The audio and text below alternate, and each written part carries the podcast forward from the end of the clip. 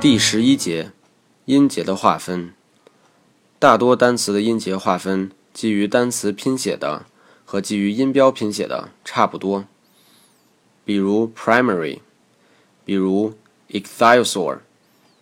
但也有很多单词的音节划分基于单词拼写的和基于音标拼写的很不相同，比如 taxi，比如 curdling。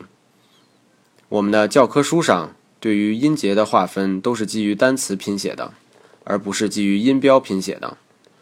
划分音节的作用，主要是为了能够把单词的发音正确的标记出来，以便学习者正确的把它读出来。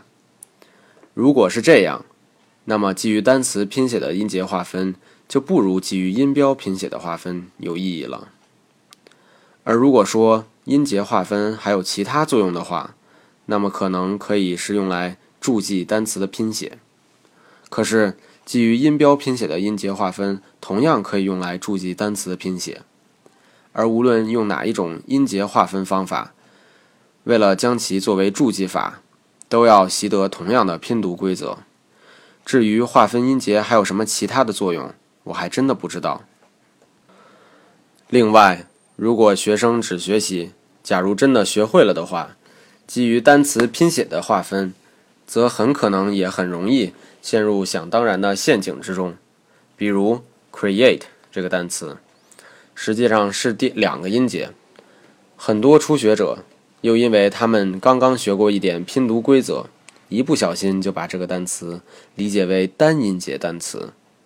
我见过很多学生把这个单词读成 create，大体上就是这个原因了吧。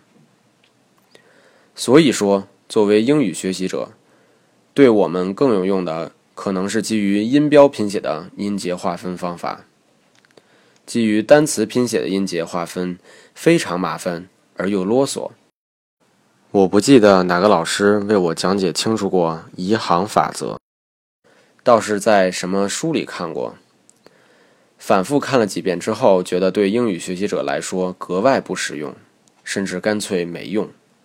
而基于音标拼写的音节划分很简单，只需要一个最重要的原则：一个音节必须有且只有一个元音。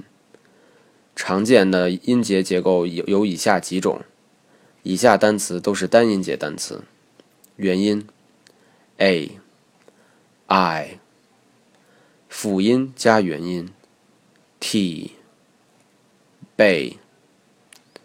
辅音加辅音加元音，fly, sky。元音加辅音，ab, odd。辅音加元音加辅音，beep, big。元音加辅音加辅音，east, x。辅音加辅音加元音加辅音，stop，bleed。辅音加元音加辅音加辅音，last，lapse。辅音加辅音加元音加辅音加辅音，blast，frost。而多音节单词。就用以上的模式去套，看看能够划分出多少个合乎以上模式的音节出来。辅助原则很简单，多音节的单词除了最后一个音节之外，基本上是以上九种之中的前五种居多。